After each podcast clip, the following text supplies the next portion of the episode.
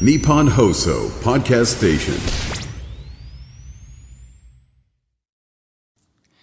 サムネさん、お疲れ様でした。こんばんは、綾川千歳です。ここからのお時間は、綾川千歳のオールナイトニッポンニューをこの後朝5時までお送りしていきます。番組イベント、今週末です。はい、一回だけ言っときましょうか。よいしょーやばいいよいよ、皆さんに会えるということで、いやーおー、これだけ、うるさかったよね。ごめんね。いやもう、今発散した。ちょっとさ、家でも、こんなに叫ぶことってできないからさ。そうなのよ。ちょっとここで発散させてもらいました、私は。その、もう、ね、今週末にあるっていうこの緊張とね、ご、五千人、いやー あー、ちょっとスッキリ。よかったよかった。ちょっとね、あの、挟んできた。はい。あの、いくらちゃんたちが本当に存在するのか、確認できるんだね。嬉しいね。でも、一度も見たことないのよ。本当にいるんだよね。どうしよう。言ったら、いませんでしたなんて。こ、怖いよ、そんな、そんなの怖いよ。いくらちゃんちゃんといるよね。うん。あの、てってれー。実はなかったよみたいな。これから普通のラジオやるよみたいな。そうそうそう。これからね、あの、国際フォーラム行っといて、いや、日本放送戻るよみたいな。ちょっと待ってくださいよそんな、そんなテンションも、でも突っ込めないよ、私そんな。ショックだよ。そんなの、ないよね。ちゃんとみんないるよね。でも、本当に想像つかないんだよね。いくらちゃんたちに会うんだなで、あの、先週はね、イベントに来てくれる藤尾亮太さんがゲストで生登場してくれましたね。皆さん、藤尾さんに夢中になっちゃってさ、私にもさ、あれくらいキャーキャー言ってよ。ねえ、私の今の悲鳴よりもさ、大きかったでしょ、多分。ねあの、いくらちゃんたちがさ、私の会いたいよより、藤尾さんの、なんか再現できないけどさ、もう超絶イケボの会いたいよに興奮してたの。忘れないからね。いや、私もさ、うわってなっちゃったけど。まさかあんなイケボで言ってくれると思わなくて、もう私の時は、シーンみたいな。神田さんもよ。神田さんもよ。そこは神田さんちゃんと反応してよと思ったんだけどね。ほら。はい。神田さん。反応してよ。なんか先週の神田さんめっちゃ変じゃなかったですか？あの、なんか神田さんも藤尾さんに興奮しすぎて、なんかちょっと、なんかかかってたみたいで、現にね、今も、今なんかね、私が言ったのに何も声出さないでしょ？また悟りモード入ってるんですよ。なんか、何？先週の、ダーって。こんな感じだったよね、本当に。うんビリー・アイリッシュか。本当なんなんだ？しかもいろんなレパートリーあってさ、なんか、全然今までそんなことなかったのに、なんか絞り出すような声で、ダーって、ちゃんと返事はしたいけど、みたいな。なんか泣いてたしね。そうそうそうそう、泣いてた泣いてた。あんなに感情むき出しの神田さんも見たことないよ。いやー、でももう今スンってしてるから、いやー、なんだったんだろうね、あれね。えーでも、ゲストゾーンの最後に、私もちょっとね、変になっちゃって、で、時間ないって言ってんのに、ちょっと ガチの悩み相談とかね、し始めてね、ちょっと藤尾さんをたくさん困らせてしまいました。すいませんでした。でも、いろいろね、イベントに向けて、全員が真剣に考えてる証拠ですよ。証拠なのかな？でも、残り2回、噛み締めて放送していきましょう。ね神田さん、悟ったままじゃダメですよ。何も言わない。私にもさ、だーっていいのよなんか重い女みたいになってない？大丈夫？言ってほしいのよいいなよ私に、ほら、せいだって言ってよ 重い女、本当に。はい。えーそしてですね、私、この残り2回？これ入れて2回ですけど、あの、皆さんに言ってなかったね、人生初めて食べたものがありまして、それはですね、あ、もちろん生エビではございませんよ。えそれは、ででん家系ラーメンいやー、エコーつけてくれて。いやー、そこはちゃんとありがとうございます。いやね、なんかこの前、友達と遊んでて、ご飯を食べようってなって、で、その時は、まあ、ラーメン食べたいっていう、ちょっと気分ではあったので、蒙古タンメン中本に最初行こうと思ってたんですよ。でも、蒙古タンメン中本が、あの、とんでもない人間の数が並んでて、しかも店の中で、なんかカウンターでみんな席が埋まってて食べてるじゃないですか、ラーメンを。なんか店の外には全然並んでなくて、そのカウンター席の後ろのちょっと空いてる隙間に人がバーって並んでて、な、この集団は何なんだみたいな。この店の外に並んではいけないルールなんかあるのかと思って、ちょっと入りづらくて やめて、もうそこのお店もその人でね、本当にいっぱいになってたからやめてね。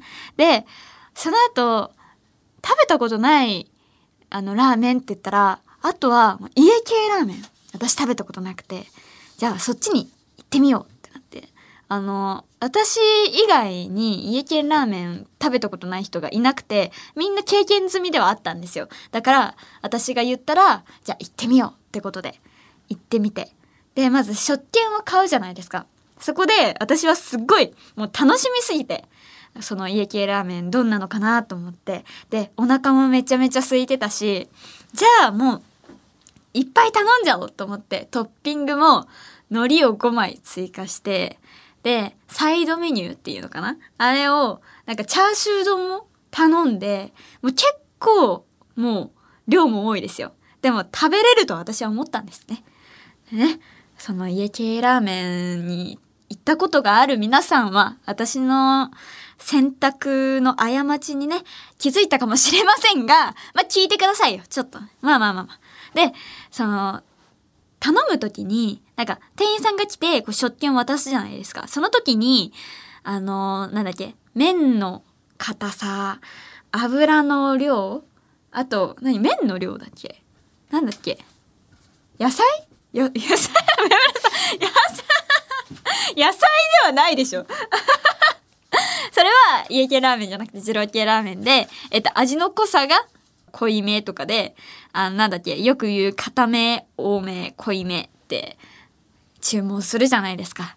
で私は、その固め、多め、濃いめで、やる気満々で、で、いざ、こう、店員さんが来て、あ、じゃあ、あ何にしますか？って言われた時に、えーっと、麺の硬さは普通で、あ、はい、普通で、えっと、麺の、麺違うわ。えっと、味、あ、すいませんね。すいません。ちょっと、えっと、味の濃さも普通で、えっと、油の量も普通でお願いします。みたいな感じです。めっちゃ、もうビビって、全部普通にしちゃったし、そんなドヤ顔で、そのさ、なんか、壁にさ、こう、書いてあるのよ。その種類が。麺の硬さ。普通、少なめ、濃いめ、みたいな感じで、ちゃんと書いてあるんだけど、そのそれを見て注文しました。あの、本当はね、硬め、多め、濃いめでお願いします。みたいな感じで、こう、すっきりと注文したかったんですけど、クールにね。あの、本当に、その、壁にね、貼ってあるやつを見てね、えーと、あ、あ、あ、まあ麺の硬さね。あ、かあの、硬めじゃなくて普通で、とか言って。ちょっと焦りながら、ちょっと店員さんもなんかイライラしながら、申し訳なく頼んでね。いや、友達はちゃんとね、答えれてたのよ。だから、いや、すごいなって思ってたんだけど、やっぱいざね、来るとなると緊張しちゃって、そうなっちゃいました。惨敗。うん、負けちゃった。で、ラーメンが来て、で、一口目、もうガッツポーズが出るほど美味しくて、いや、こんなに、一口目が美味しいラーメン食べたことない。本当に、すっごく美味しくて。いや、これはもう全部食べきれちゃうぞ。と思ってね、もう、いっぱい半分ぐらいまで食べたところでいやきつあれ？なんかきついな。みたいな。あもうお腹いっぱいだぞ。みたいな。おや？もうお腹いっぱいだな。腹。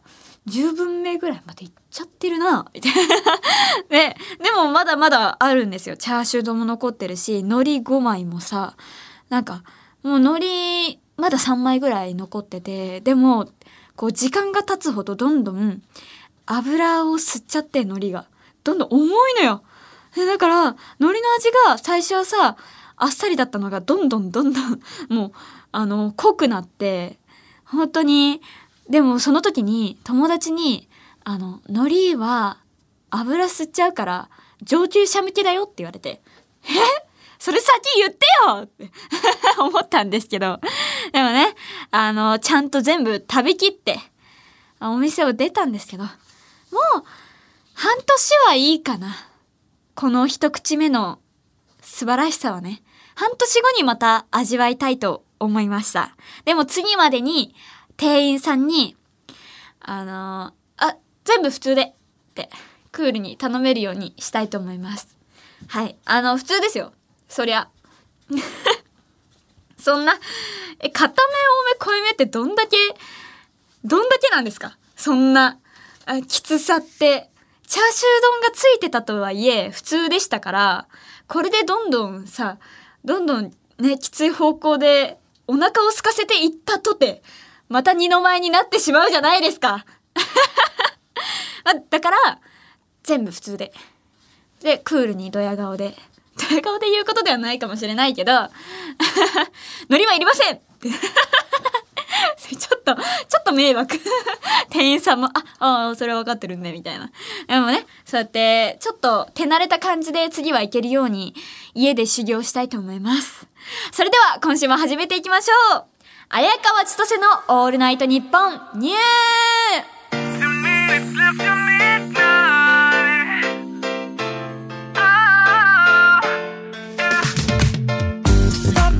改めましてこんばんは綾川千歳です。毎週日曜日のこの時間は綾川千歳のオールナイトニッポンニューをお届けしています。さっきも言うたけどイベント今週末やで。えー、綾川千歳のオールナイトニッポンニュー in 東京国際フォーラム。See You Again! 10月2週目の週末に国際フォーラムホール A で5000人のリスナーを前に綾川千歳人生初となる番組イベントを開催します。えー、今週もダメ押しのチケット情報のご説明をいたしましょう。会場チケットは全席指定指定席です。席にはいくつか種類がありましてプラチナシートが税込1万5000円。これには特典がたくさんついておりましてまず特典1お座席は1階席確約。特典2他のお客様より一足先にロビーや物販ブースに入場可能。特典3エビペンライトがもらえます。ねいっぱいありますね。で先週藤尾さんにおすすめしたらなんかね買ってくれそうでしたよね。藤尾さんがあなたの隣に来るかもしれません。ねもうえ？藤尾さん？みたいな。でも私じゃなくてね藤尾さんの方にみんな注目しちゃうということになる恐れは？でも藤尾さんは出演者なので席には座ることはありません。はい残念。来るけど来ないのよ。そうそうそう。でもこの矛盾を無視できる人はぜひプラチナシートにどうぞ。そしてグッズ付きの通常席が税込み1万円。特典。これはエビペンライトがもらえます。そして通常席が税込み9000円、え2階席の学生チケットが税込み5500円となってます。どうしても現場に行けないよっていう方のために配信チケットもございます。通常チケット税込み4500円。公演終了後にアーカイブもございます。で配信と会場のセットチケットはご好評につき完売しているんですが他のチケットは各種一般発売中です。まだまだ買えますのでぜひ遊びに来てください。あやちとみんな会いたい。会いたいよ。えー購入はホームページにイベントのリンクがあるのでそこから各種プレイガイドでお願いします。会おうね。そしてエビとイクラに支配された番組回線グッズたちも HMV& ブックスオンラインにて現在発売中です。えー、担い手 T シャツ販売価格税込み3500円。担い手パーカー7700円。タオル3000円。エビペンライト1500円。いくらちゃんストン900円。ね。あの事前通販で買っていただいたグッズが続々と皆さんに届き始めているみたいであのハッシュタグでも見ましたよ。ね。えよかったねみんな。届いてね。いやいくらちゃんストーン買ったいくらちゃんがあのこの石が軽すぎて本当に石なのかっていう疑問を持ってたんですよね。あのいくらちゃんの中に目覚めてしまったいくらちゃんが気づいてしまった。どうやら君は知りすぎてしまったようだね。トライよダーうわどこに連れて行かれるんだ？そうやだー！ね私が主犯格ということでね。はいどこに連れて行かれるかいくらちゃん研究所かどこかに連れて行かれますよ。だから今すぐ投稿を削除して「ストーン最高！ストーン最高!」とだけ投稿しなさい。はい。石とは思えぬ軽さなのよね。そうそうそう。あのこれ言うの忘れてたね。なんかさ重さのこととか全然あのいくらちゃんストーンとはついてるけどさあの石とは言ってたんだけどねちょっとね私はプリティリズムの石はそもそもが軽かったからね皆さんの思っている石よりも軽いっていうね。あの認識が違っていました。だからね全然言ってなかったんだけどちょっと軽いです。そもそもね何をもってして石って言えるのかっていうのはねストーンをストーンたらしめるのは何なのか。皆さんもそういう話になってくるじゃない。私はプリティリズムのストーンなんだけどね。でも石は石って言えば石なの。分かった。分かったね。いい子だね。あの君もストーンにするよ。怖い。一番怖いかもしれない。まあ軽いですけどどうか買ってください。お願いします。めっちゃ綺麗なんでね。はい生意気言ってすいませんでした。はいさあ今週のアンケートの結果。はい現在番組では綾川の趣味で毎週アンケートを取っていますが今回アンケートを取ったのはラジオ好き？はいはいいえ。ねこれ結果が100対0になったことがないのでそれを目指した究極の2択ですよ。だからこれに「いいえ」押すのが意味わかんないのよね。本当に「いいえ」「いいえ」っていくらちゃんいないよね？うんうん。だからチート級の質問ですけど100対0になったのか、えー気になる結果はドゥルルルルででんはい97.4%いいえ2.6%いいえ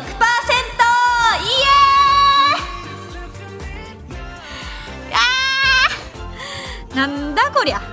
本当に。家いるんかい。トライよ。あーやだ。もうあのあれよ。もう分かってるからね。いいえをした人訳を説明してもらおうじゃねえか。ねえ。どうしていいえを押したんだよ。考えられる可能性はまあ5タップかな。それがあもうみんな後悔してるだろうね。押した人。いくらちゃんの中でもね。えごめん。すいません。すいません。もうなんか押そうはいって押そうとしたんです。押そうとしたんですけどもうもうその時にはすでに押そうしてて。ね それはまさすがに許す。でそれかこのラジオとか全然知らない人のいたずら。あもうなんかなんか知らない番組だけど。いいえ押しとこうみたいな。ひどい。どうしようね。ストーンにします。全然私のこと知らないのに私に襲われてストーンにされるっていう。はい。で、えーそれかまあラジオが、まあ、常になんか爆音で流れてるとか本当強制的に聞かされている真っ白な部屋に閉じ込められてる本当にラジオが嫌いになった人が押した可能性もあるよね。いやもうそういう環境においてね。ラジオもうラジオ聞くものじゃない聞かされるものなんだみたいな。もうそんな脅迫されている人うるせえ。ポチそうそうそう。いいえに押しちゃったっていう可能性もあるね。あと天の弱なリスナーが面白いと思って押したってね。全員ストーンだよ。こんなの。トライよあー。ボン。石になってしまうという。あんなに軽い石にね。そういう人たちの集まりあーあれあーってもうなってしまいます。皆さん気をつけてください。本当にしちゃうよ。だからそれが皆さんに配られているということかもしれないからね。当日物販も本当にあこれはだからいくらちゃんなのか。あだからあのさ N ってかたどったいくらちゃん5個あるじゃん。5人。ね。綺麗でしょ？これいくらちゃんなんだよ。キラーン。怖いね。そんな裏が隠されているストーンだとは思わなかったよね。じゃあ皆さん買ってくださいね。ということで生放送ということでねリスナーの皆さんもメールで参加してもらいたいと思います。あ待って。次のアンケート言ってないね。ああ次の最後なのに ストーンにされちゃう？誰に？上村さんにかな？上村さんにストーンにされちゃう？ごめんなさい失敗を許して。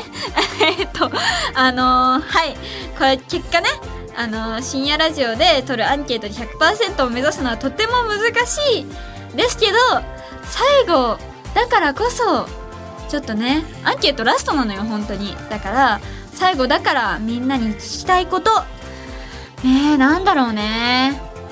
いやでもありますよみんなに聞きたいこと、えー、家系ラーメン食べたことある？ない？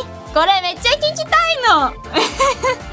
そうそうそう最後なのに最後なのにてか最後だからこそね。最後だからこそちょっとみんなに聞きたいのよ。だからあこんなに家系ラーメン食べたことある人いるんだ。私だけなんだ。初心者って。とか言って。ちょっと。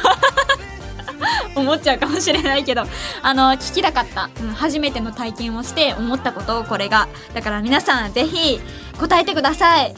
ちょっとこれはねない私よりのないでもいいんですよ。ということでねリスナーの皆さんもメールで参加してもらいたいと思います。リアクション感想メールお待ちしてます。ファックスはお待ちしてません。アンケートには参加してください。えー受付メールアドレスはあやかわアットマークオールナイトニッポンドットコム。あやかわアットマークオールナイトニッポンドットコム。メールを送ってくれたいくらちゃんの中から抽選で綾川のお母さんが書いたいくらじおくんステッカーをプレゼントです。住所氏名電話番号もお忘れなく。番組ではツイッターハッシュタグもあります。ハッシュタグ綾川千歳 ANN ニューでたくさんつぶやいてください。綾川千歳は漢字で綾鷹の綾モーゼル川の川。千歳飴の千歳で綾川千歳ニューはアルファベットの N でニューです。えモーゼル川はフランスの東北部にある水源からルクセンブルクそしてドイツとの国境を流れる河川。ドイツ国内ではワインの生産地で有名な地域らしいです。ドイツからは未だメール来ずラクスキャビア。でも来ないんだよね。こんだけ言っても来ないという。なんだろうね。届いてないの？え？いやだって聞いてる人はいるんだよね。本当に？なんかドイツからちゃんと聞いてますよ報告がないとさ聞いてるってこっちも思えないけどこうラクスキャビアってちゃんと ねこう頑張ってねメールを送ってくれるように頑張ってるんだけど来ないっていうね。いやじゃあもう一回言っときましょうか。ラクスキャビア。あこれで最終回だから来るはずだよね。はい。ということで綾川千歳の「オールナイトニッポンニュー」ぜひ最後までお付き合いください。ここで1曲。皆さんついについにやってきました。アドさんが作ってくれた番組イベントの主題歌がついに解禁です。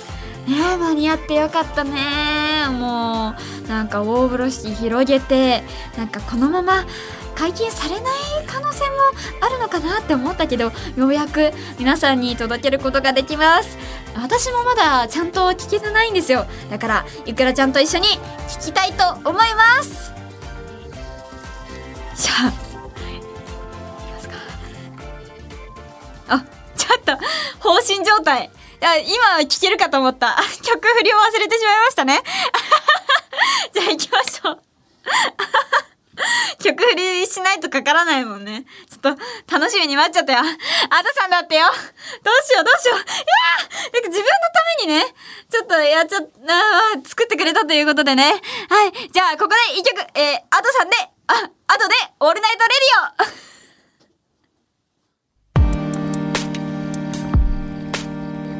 東京千代田区有楽町のニッポン放送から放送中。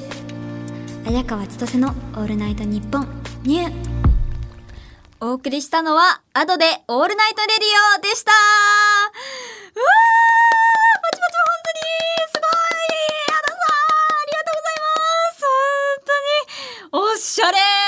こんなおしゃれな曲だと思いませんでした。これが、この曲が自分のためにあるという素晴らしい。本当にありがとうございます。いっぱい聞きたい。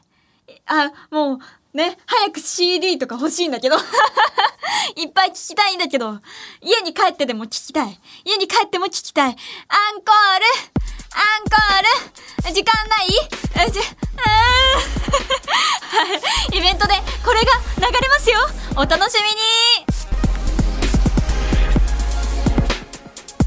綾川千歳の「オールナイトニッポンニュー」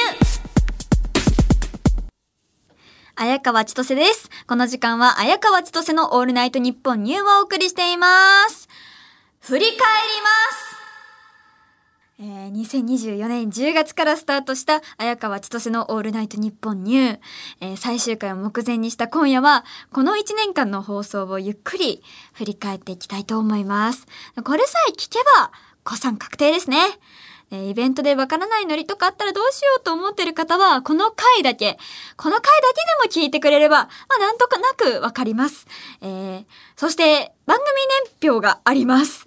ね、これが、1年間の歴史か。いやー、終わるんだね。決めたのはさ、自分だから、まああんまり寂しがるのも違うんだけど、えー初回放送は2024年10月6日。あ、特にトラブルもなく、普通に終わった記憶がありますね。うん、そうだね。大失敗で、とか、普通あるかな？あるのに？なんか特に何もなかったよね。さーっと終わった。なんか可愛げないよね。泣いたりすればいいのに。緊張しちゃって。と か生でね。いや、そう泣く勇気もないよ。そんな生でさ。だから、まあまあ、でもトラブルなく終えて私はすごく安心したっていう記憶があります。で、確か、17回目からポッドキャストの配信がスタートしてるんですよね。で、初回放送からじゃなくて、なぜか17回目からっていうね。で、思えばこの頃からすでに変な番組ではありましたね。他のオールナイトは普通に初回から配信されてたのに、この番組だけなぜか17回から。みんな不思議だと思わない？これ。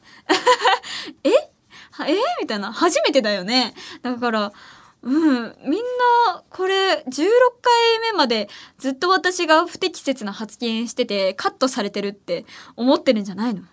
いや、怖いよ。そんなことないよ。そんな、そんな不適切な発言し、多分してないと思うよ。でどこでカットされてんのって。いやいや、なんか、17回目より前は、あの、聞くに耐えない放送だったってことでもないから。ちゃんと、頑張ってたから。だからみんなね、あのその17回目以降から聞いてくれた人は、みんなショック受けてるんじゃない？くそなぜか1回目がないぜ みんな聞きたいと思ってるんだけどな。多分。多分ね。でも、そうね、17回目以降、海外を意識しだしたのが、第20回目から。はあね、これね、さっきもあったけど、今もドイツに向けて、媚びへつらう時間がありますね。これが始まったのが、今年の2月？そんな前なの？え？そんな前から媚びへつらってるけど来ないんだ。それは、あ、8ヶ月かけて、あ、アトランタからね、まあ、かっこいいところから来ましたよ。あじゃあまあまあまあまあ、でもドイツがちょっと、ね、頑固だね。ドイツはちょっと、あの、時差があって、来ないのかな ?8 ヶ月かけて来ないのかな？今どっかで止まってるんだと思う。あの 回線がちょっとね。あ、今アメリカ超えたんだ。あ、じゃあもうちょっとかな？届くかな？最終回までに。急にね、爆速でさ、最終回までに届くっていう。いや、それを願っておりますよ。えー、ポッドキャストの配信が始まってね、8カ国から聞かれてるって大騒ぎしたんですよね。で、なんで海外の人が聞いてくれてるのかって、その時の私の考察が、なんか、綾川千歳の都瀬は、海外の人から見たら、形がかっこいいと感じるからではないか、だったっていう。なんかね、19歳の私は子供すぎですね。聞いてられない。アホ丸出しよ。本当に。なんか、かっこいいけどさ、名前。そんな、わかんないよ、海外の人。見てない見てない、そんなとこ。なんか、そういえばこのラジオ中に20になったんだ、私が。あ、そっかそっか。いや、え？二十歳？あ、まあ、19歳から二十歳になったんですよね。そういう人生の節目ですよ。まあね。でもあんまり成長ししたかな？なんか19歳と20歳の境目というかねあんまりこうみんなに祝われているけどこのラジオやっていって変わ変わったかな？みんなに大人のコーナーでいろいろ大人を提示されてさあのできているものもあれば二十歳になってもできていないものもあったよね。だからね。でもこの19歳のこの綾川千歳の都政のね、考察はちょっと子供すぎましたっていう。もう、あれは聞くに耐えないよ。これカットしてほしいぐらい。ねあ、あ、あと、第25回。これ、ラジオ100周年会。ね。これ覚えてますよ。この頃から上村さんの Q シートが、なんか大暴走し始めた。なんかラジオの歴史が画像付きで書かれてて、教科書みたいになってたんですよ。だから、ほんと Q シートって普通ペライチなのに、4枚ぐらいある日とかありましたからね。本か？みたいな。これは。本当にすごい文章量で、なんかイベント発表されてからでも急に1枚戻ったんだよね。いや、な、な、あの頃の上村さん暇だったんですかね？忙しくなってそんな4枚も書く暇がなくなったっていうろはありますよね。で、ちなみにこの次の回で AD だった相原さんがご卒業でエンタメに移動して、でもイベントがこう開催されるっていうことですぐ一緒に仕事することになりましたね。で第26回目のエンディングに相原さんが出てるんでね、よかったらぜひ聞いてみてください。あとは、あ、第29回目で大阪万博の話をしてるんですね。で、その大阪万博のスタッフが担い手って言われるのがかっこいいって話からこのラジオのスタッフも担い手って呼ぼうってなったんですよね。で、グッズにもなったからね、担い手 T シャツ、担い手パーカー、担い手タオルとか言ってね、もうそれぐらいになったから、でも大きな声で言えないんですけど、ちょ誰も使ってないよね。担い手って。なんか、あんまり使ってないよね。スタッフの方がまあ言いやすいもんね。だってさ、打ち合わせの時も、ちょっとちらっと聞こえてくるもん。スタッフどうしますか？みたいな。スタッフ、ここはどう動けばいいですか？みたいな。あれ、担い手って使ってないなみたいな。ここに来ればもう担い手って使えよ。ゆくらちゃんはもう馴染んでるよね。担い手の皆さんはとか言って使ってくれたりもするんですけど、いやいや、今、このブースの外にいる皆さんですよ、問題は。使ってないんですよね。だから、この、リスナーの名前決めるとかもそうだけどさ、ラジオってなんで特有の名前をつける文化があるのかな？だから気をつけてほしいのはこれからラジオを始められる方々、名前をつけるときは、これを一生使っていくんだっていう強い気持ちで名付けてください。じゃないと、あんま浸透しなくて変なことになりますよ。あの、私とイクラちゃんだけになってる。本当に使ってるの。だからね、今ここで念を押したから多分これからはみんな、あ、担い手の皆さん集まってくださいって言ってくれると思います。ってことで、担い手諸君、イベント成功させようねね担い手あっての綾川です。振り返りを続けていきましょうえー今夜はリスナーからもこの回が印象的だったっていうメールをもらっております。紹介していきましょう。えーラジオネームおきよ。えー私が印象的な回は、やはりツイッターをやってなかった上村さんに、綾川さんがツイッターやりなよそんで、せん宣伝をたくさん書いたり自分のことを追記しなよと上村さんをつついている回です。パーソナリティとスタッフさんの距離が近いということがすごくわかりましたし、上村さんも素直にツイッターを始めてたのがすごいなと思いました。あー。では、宮城県ラジオネームマカ。えー私が印象に残ってる回はこちらです。1月26日の放送で上村 D のツイッターアカウントを生放送中に作っていたのが面白かったです。番組中にやるものですかね？えー上村 D は、えー番組の宣伝ツイートは毎回しっかりしていますが、忙しいようで宣伝以外のツイートはあまり見かけませんが、おそらく担当してる番組業務や綾川さんの番組イベントの準備で相当お忙しいことと思います。はい、言われていますよ。ねえ。あ、こちらなんと音源があるそうです。聞いてみましょう。番組ツイッターがないってことで、今から綾川が作ります。あの、パソコンを、パソコンでちゃんとやりますよ。でも、私、パソコン使うの苦手なんだよな。えーっと、電話番号、か、代わりにメールアドレスを登録するって出てるので、あの、上村さん教えてください。あ戸惑ってる。えーと、あ、アカウントを作成、登録する。認証コードを送信しました。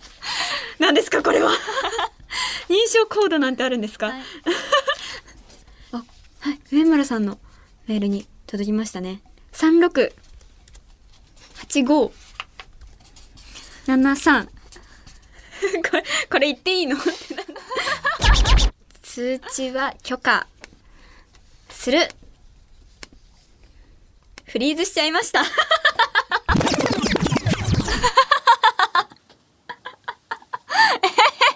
う。パソコン苦手すぎだったね。しかもさ、ツイッターをのアカウントを作る手順みたいなの全く知らないからさ、すべてに驚いてるよね。フリーズしちゃいました。いや、面白かったね。そういえば、改めて聞くと面白いわ。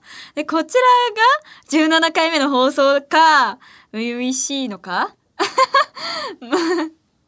が声若いね。ちょっと、どんどん、この、これに、今に至るまでちょっと成長したところはあるよね。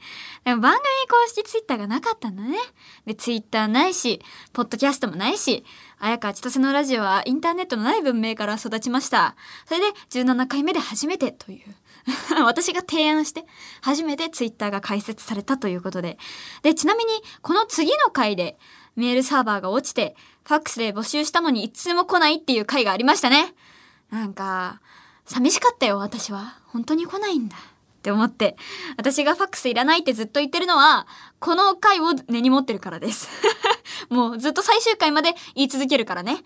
で、ちなみに、上村さんのツイッターのアイコン、私が書いたって知ってるいくらちゃんもどれくらいいるかな？みんな、ね、知らないって人もいるんじゃない？いや、私が書いたんですよ。結構似てるでしょ？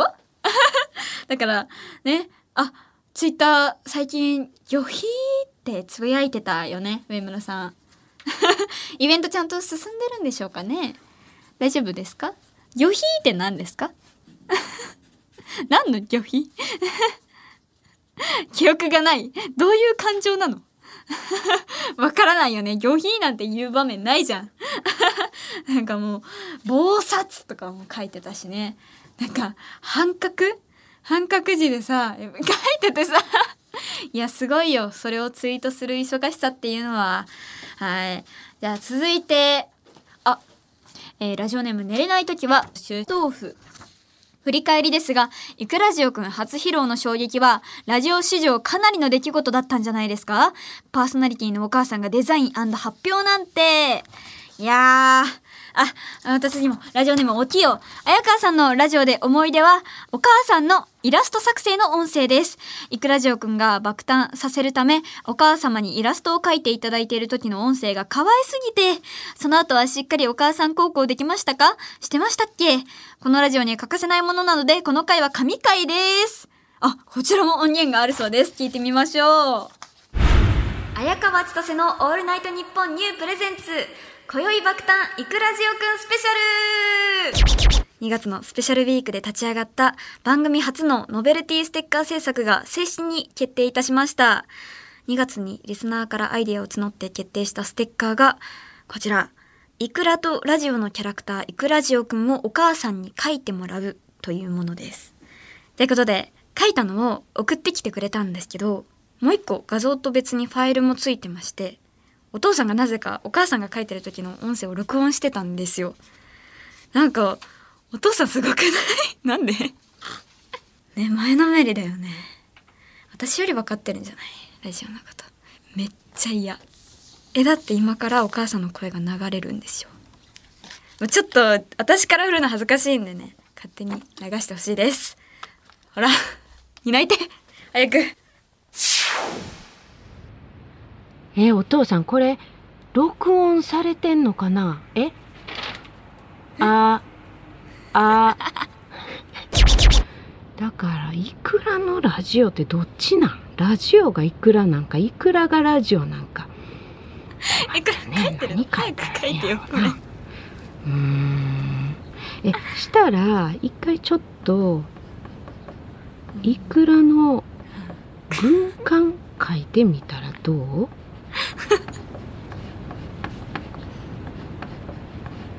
え、え、いく、いくらじよ、くんいうことはやっぱお顔を描かんといかんの違うん。お顔どうする？お顔？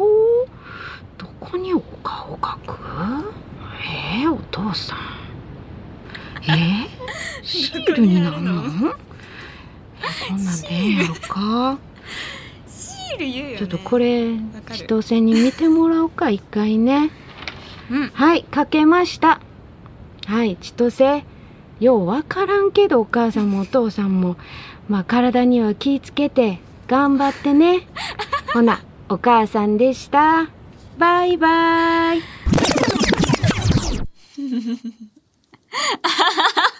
改めて聞くとちょっと恥ずかしいよね。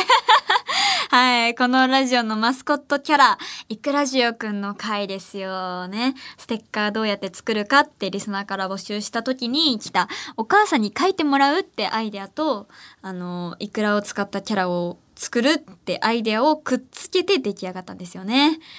お母さんの声が全国に。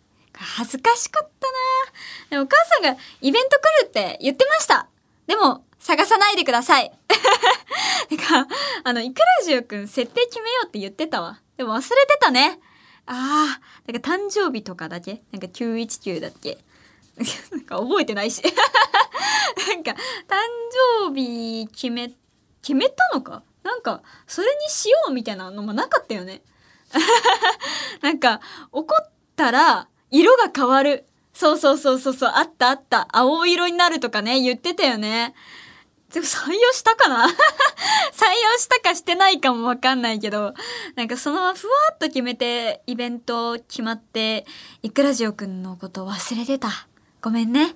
で、グッズもさ、なぜか、イクラジオくんの下にいるイクラちゃんの方だけストーンになってるし、ねえ、イクラジオくんがストーンになるかと思ってたけど、本当に、なんかスタイリッシュな、可愛いイクラちゃんになっていましたね。こう、近年稀に見る不遇のキャラクターですよ。イクラジオくんの立場がないという。不憫なところも可愛い。今、不憫なキャラクターも流行ってますからね。押せる。最終回じゃあ、イクラジオくん大フューチャー回にしましょうか。え、ね。あ、どうですか？イクラジオくん。え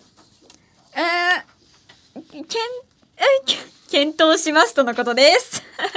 さあ、続いて、えー、大阪府ラジオネームノーマルの丸。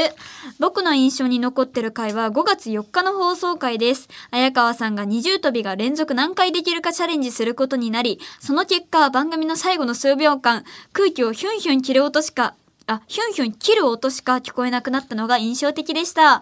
僕は今までいろんなラジオを聞いてきましたが、ブース内で縄跳びした人は後にも先にも親分だけです。そうだよね。こちらも音源があるそうです。聞いてみましょう。二重跳び最高80回連続で飛べますよ。なんかみんな信じてないけど。本当に？本当にだよ。飛べるよ。お送りしてきた今夜の放送ですが、すごいなんか縄跳び持ってえなんか縄跳び持ってない？え西さんありました。飛ぶんですか？今。わかりましたよ。いや 実力をね。いやまあ飛べますよ。一二三おおおお十おお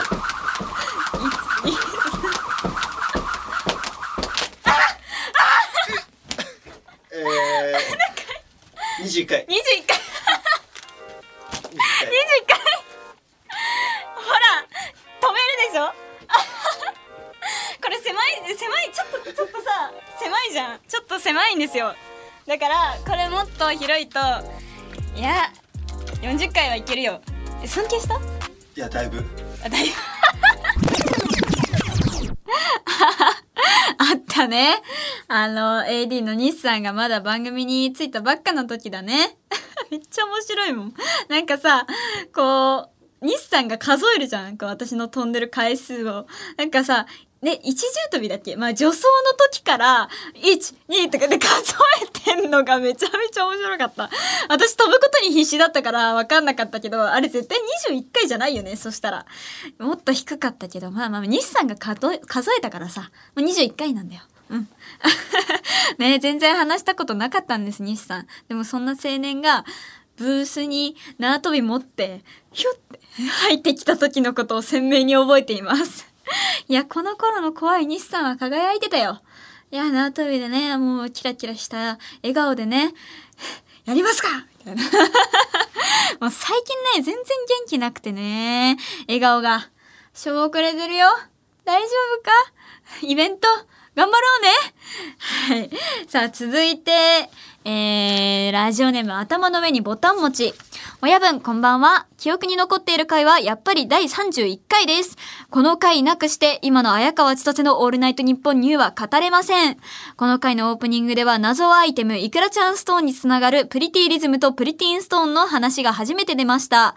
熱い口調で語る親分の様子から、これはガチ中のガチだなと思ってたら案の定ストーン300個持っていたというガチっぷり、親分の話をめちゃめちゃ楽しく聞いたのを覚えています。さらに曲紹介ではみんなジョジョ好きでしょと言い放ち、ジョジョの主題歌、ブラッディストリームをかけたことから、ジョジョ好きが発覚し、ジョジョ立ちパーソナリティとして覚醒していく流れの発端を作り上げていました。そして、不登をきっかけに親分の特技縄跳びも判明しましたね。二重跳び80回できたと豪語する親分とそれを疑うスタッフ。その結果、エンディングでは日産が縄跳びを持ってきて、ブース内で二重跳びを披露するという珍事が起きました。とにかくオープニングからエンディングまで非常に内容の濃い放送だったので、とても記憶に色濃く残っています。今につながる多くのものを輩出したこの回を忘れられません。は あ長いのよ。このメール。縄跳びと一緒同じ回だったわ、そういえば。いや、あ、ジョジョも同じ回だったよね。ああ、濃いね。濃かったんだ、その回は。あ、プリティリズムの音源も流してくれますか？聞いてみましょう。私が一番ハマってたのは、プリティリズムっていうゲームなんですけど、知ってますか？プリティリズム。知らない？初めて聞いた？え、私の青春だったんですけど。昔、マクドナルドのあの、ハッピーセットとかに売ってあったんですよ。イオンのゲームセンターの中にプリティリズムがあって、で、だいたいお母さんと一緒に行くから友達と行ったことがない。誰にも行ったことないんだよね。だからもう一人で黙々とトランクを持っていざ行くぞみたいな感じでね一人で ゲームセンター入っていって。でその間にお母さんはあの下の階でご飯買ってるっていう。そういうのが毎回でだから誰かとストーン交換したりとかそういうの一回もやったことない。だからねみんながさ遊戯王とかさデュエルマスターズだっけ？なんかそういうのやってたりする時に私は一人でプリティリズムプリティストーンを集めてましたよ。あのそこから私はやってないんですけどそれと融合したなんかお店があってそこでなんか昔の旧プリティリズムの機体があってそこでできるっていうのを聞いたことがあってなんか東京駅にあるらしいんですよ。でもですねでも恥ずかしくてもうできないかも。しかもね私そのプリティストーン捨てちゃったしね。頑張って集めた。300個。全部ゴミとして捨てちゃいました。いやねこの話きっかけで石作ることになったんですよ。そうそうそう。もう今思い出すだけでも懐かしいもんやってたなーって。でもね知らない人のために語ってね行きたいですけど。でもまあまあまあ。まあ、あの、過去の回を聞いてくれればわかりますので、聞いてください。あの、東京駅に唯一現役で稼働しているプリティリズムあるってなって、それを実際にやりに行ったっていうトークもしましたね。あの頃、ラジオやってたなトーク作りに行ってたわ。でもちゃんと有言実行でやったからね。えー、さあ、続いて、えー大阪府、あの夜は特別。夜中いや、夜明けに親分がチョコレートの食べ比べで美味しそうな ASMR を響き渡らせた回は忘れられません。この後、チョコパイを食べるたびに親分がふわふわと言いながら食べる音を思い出します。ふわふわ？こちらも音源があるそうです。聞いてみましょう。バレンタイン目前ということでね、今夜の放送ではこんなことやっちゃいたいと思います。キキチョコでもこのバナナチョコ私食べたことないです。私があの食べてたこのアソートはこのバナナチョコっていうのなかった気がする。なんか新しくなってるな。バナナだ。バナナ味です。美味しい。あのー、CM 明けに、あの、新しいチョコが追加されて、あのー、ミルクチョコレート、ガーナ、そして、明治のチョコレート、そしてダース、全部ミルクチョコレートなんですよ。これの食レポをしなさいというミッションが課せられて、今からやっていきたいと思います。むずいって。ちょっとガーナ。うん。今私の頭に浮かんできたのは、チョコフォンデュの頂点にいる感じ。どうですか？次は、じゃあ、明治のミルクチョコレート食べていきたいと思います。いただきます。チョコの山の頂点から溢れ出るやつだとしたらガーナがね。明治は、中間ぐらいです。なんか、なんか、なんだろうな。5合目みたいな 感じがします。これ、ダースのミルクチョコレートなんですけど、これは板チョコじゃないんですよ。これが一番甘い。このダースのミルクチョコレートの外じゃなくて中身が、うん。一番甘いからこれがマグマです。チョコレートの山が完成しました いやー、よくこのラジオが国際フォーラムでイベント決まったよね。あ、で、なんかチョコパイのくだり流れは、あの、ポッドキャストで皆さん確認してください。私はあんまり覚えてないです。なんか皆さん確認してください。なんかね、もうこいつに任せたらチョコ食い出すかもしれないって思わないのかな。マグマって言ってたよね。でも、言いたいことは私、今でもわかるのよ。その時の当時の私が言いたいことね。なんかね、あの、甘さで表現したのよ。その山を。なんかさ、一番甘いとさ、私、そんなに甘いのがすごく食べれるってわけじゃないから、なんか、甘いとね、めちゃめちゃ、こう、塊みたいな、このが、喉に来る感じがするのよ。甘さが。で、それでマグマって答えたんだと思う。こう、喉に来る感じがね、その噴火の溶岩みたいな。それで、そう、そういう思考だったんだと私は思う。でも、今思うのは、今食べても絶対に食レポは成長してないと思う。今も同じ食レポしそうだもんな。実際ね、でも、あれなんだよ。国際フォーラムで生エビ食べるしね。どうしよう。食レポとかどうしよう。初めて食べるからみんな来たよ。あ、どうなんだみたいな。こう5000人のね。あ、マグマ。喉に来ましたガツンとみたいな。うわ 嫌だなどうしよう。ちょっと、えー、でも、ね考えていくってことができないじゃん。どんな味か想像つかないから。いや、ちょっと緊張しますね。でイベントの部署の人、くそって思ってないかなか、でも生エビは食べますよ。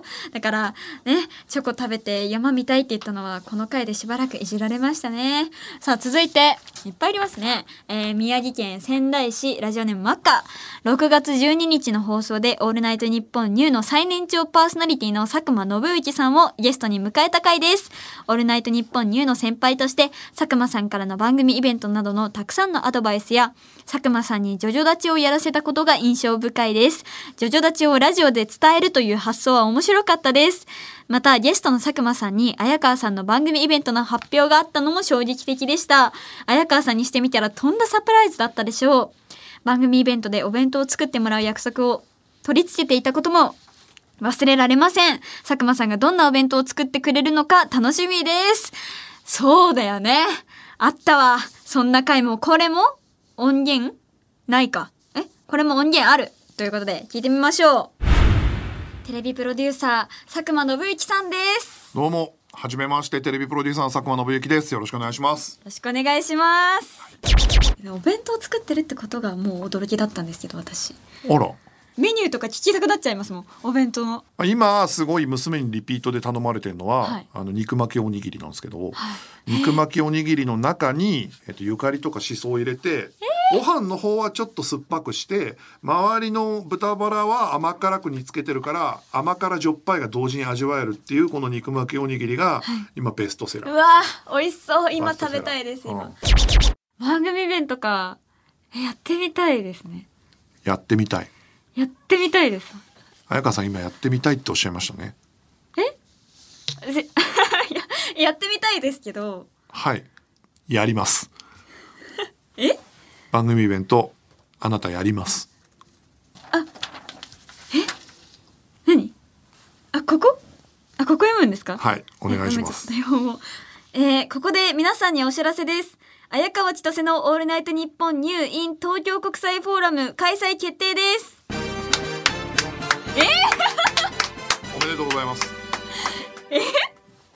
知ってました、はい番組イベント宣伝大使でやってます僕も行けたら伺いますのでリスナーの皆さんはい。これね東京国際フォーラムでお会いしましょうあの、行けたら行くっていう。絶対来てほしいです。ここまで来たな。行けたら行きますってことで、佐久間信之、行けたら行くスペシャルと題してお送りしてきた今夜の放送ですが、はい行けたら行くっていうのは変わらない。行けたら行くってのは変わらない あのーうんこれはもう本当にあの面倒、くさい仕事を頼まれた時には全部そう言ってまめんどくすさい仕事って言っちゃってるし。あの、お弁当作ってきてください。お弁当。は？弁当を？お弁当作ってきてください。ああまあ全然いいですよ、うん、何がいいか言ってください。俺はもうね6年7年作ってきてるんでねこっちの弁当の、いや、エビフライで。うん、エビフライね？ああいいですよ全然。あと肉巻きと、もう佐久間信之さんスペシャルお弁当で。お全然。まあ俺ナポリタンが一番得意なんだけど。あー、ナポリタン、じゃあナポリタンも入れて、うんそれも入れて、もう全部です。はい。全部？全部全部の弁当作ってきた上に出ろって言ってんの。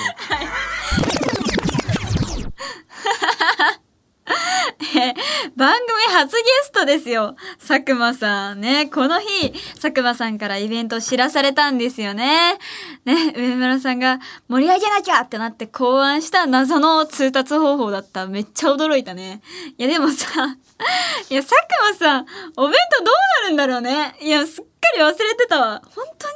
持ってきてくれるのかな？メニューとかちゃんと言ったけどさ、開いてからのお楽しみだね。まあ、届くかもわかんないけど。いや、私のためにね。いや、でも、忘れてるんだろうな。サク。サク忘れてるんだろうな。えーでもなんで私が佐久間さんをサクって呼んでるかも、ちょっとね、振り返りが必要だけど、説明しづらいから。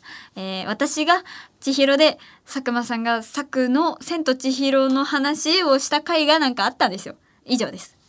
さあ続いて、えーラジオネームレリレリ。印象に残ってる場面ですが特定の回ではないですが全体を通してジョジョが本当に好きなんだなというのが伝わるラジオでした。ジョジョの話をする時だけラジオ越しにでも目がバキってる様子が伝わりジョジョが絡めば先輩にも平気でジョジョ立ちをさせようとする暴れん坊っぷりは聞いてて本当に楽しかったです。また綾川さんのジョジョの話がどこかで聞けたらこんなに嬉しいことはありません。ね、あのージョジョの話いっ敗したよね、これまで。え言っていいのかわかんないけど、このラジオが始まった時に、アニメ好きを出すかどうか、なんか、タイミングを見させてって言われたんですよ。だから私、ラジオ好き、ラジオってか、あの、アニメが好きだけど、それをね、ラジオで、こう、言うかっていうのはちょっと、こう、我慢していたんですね。だから、ある時から、ジョジョを解禁していいことになって、今まで溜まっていた分が、バーンって バーストした回があったんですよね。で、これも音源あるみたいです。大阪府ラジオネームナツ。綾川さんこんばんは。先日、ジョジョの音楽を流してくださいましたが、もしかして、綾川さん、ジョジョお好きなんですか？私も大好きなので嬉しいです。どの部が好きとか、良ければ話をしてください。大好きです。めっちゃ好きです。これは、どの部が好きとか、えー、長くなるよ。逆にナツさん語れるんですか？好きな部いる。もうだって全部好きなんですよ。あのー、でも漫画では7部。7部が好きで、アニメでは3部。ここ、分かれてるんですよ。で、これを説明するとまた長くなる。佐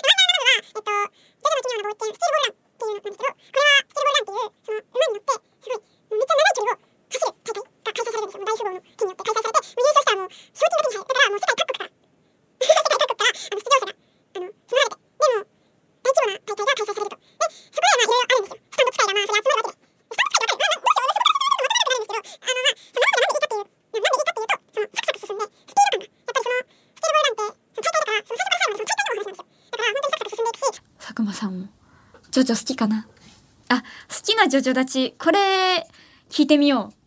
あ、これ、一緒にやろう。ジョジョ立ち、やろうはい。喋ってるね なんか早送りされたのめっちゃ笑っちゃったんだけど、なんか YouTube の編集みたいになってんの。いや、こんな喋ってたか。いや、今語りたいんだけどね。え、ま、ダメ？ダメ？なんか、6部の終わり方もいいんだよ、みたいな。さあ、続いて、えー千葉県ラジオネームポッポ、えー忘れられない第30回2025年4月27日放送の時、親分がエビの話題で盛り上がりすぎて、上様のことを、エビ柳と言い放ったのは衝撃的でした。その日だけは、上様も、オールナイト日本に受けしなかったし、日本放送レジェンドの上様に直接謝ることはできたのか、未だ気になっています。えー、こちらは音源がないそうです。聞かないで次に行きましょうか。えーってことで、甘エビはいちごミルクより甘いスペシャルと題してお送りしてきた今夜の放送ですが、ねこのラジオね、定期的にエビ軸になるのなんとかしてよ。エビは、もうエビフライでしか食べたことないの。もうだから私にエビの話もしないで。もう日本放送でお聞きの方はこの後朝5時からエビ柳、あ、あ違う、上柳、上柳でした。あ、上柳でした。くー流れちゃったぜひえヒヤヒヤするよ。今聞いただけでも。ね、直前にね、ね、エビの話してたから。ね、呼び捨てもやばいよね。なんか2段重なってんのよ、失礼が。いやー、以上、振り返りでした。えー、エビ柳さんもイベント来てね綾川千歳のオールナイトニッポンニュー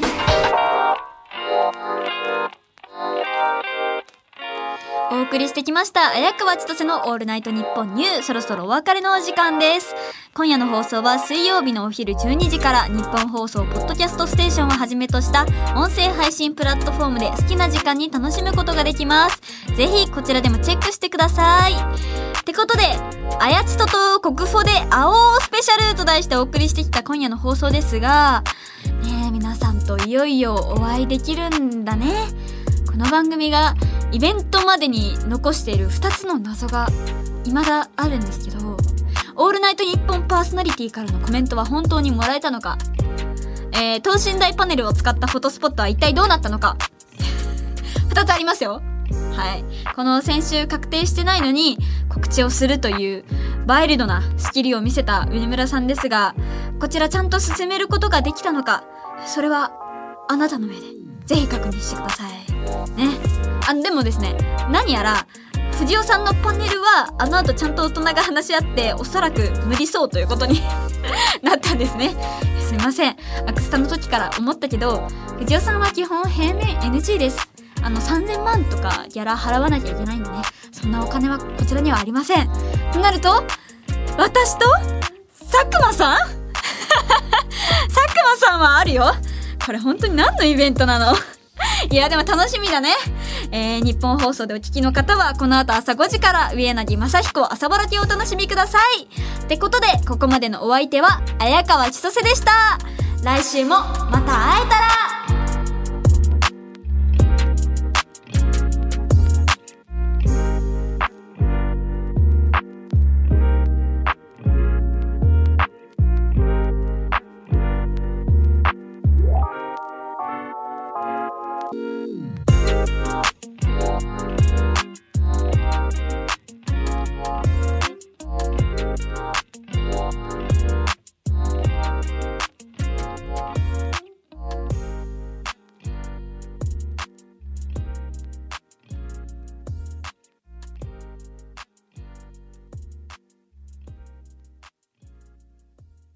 綾川千歳のオールナイトニッポンニュー。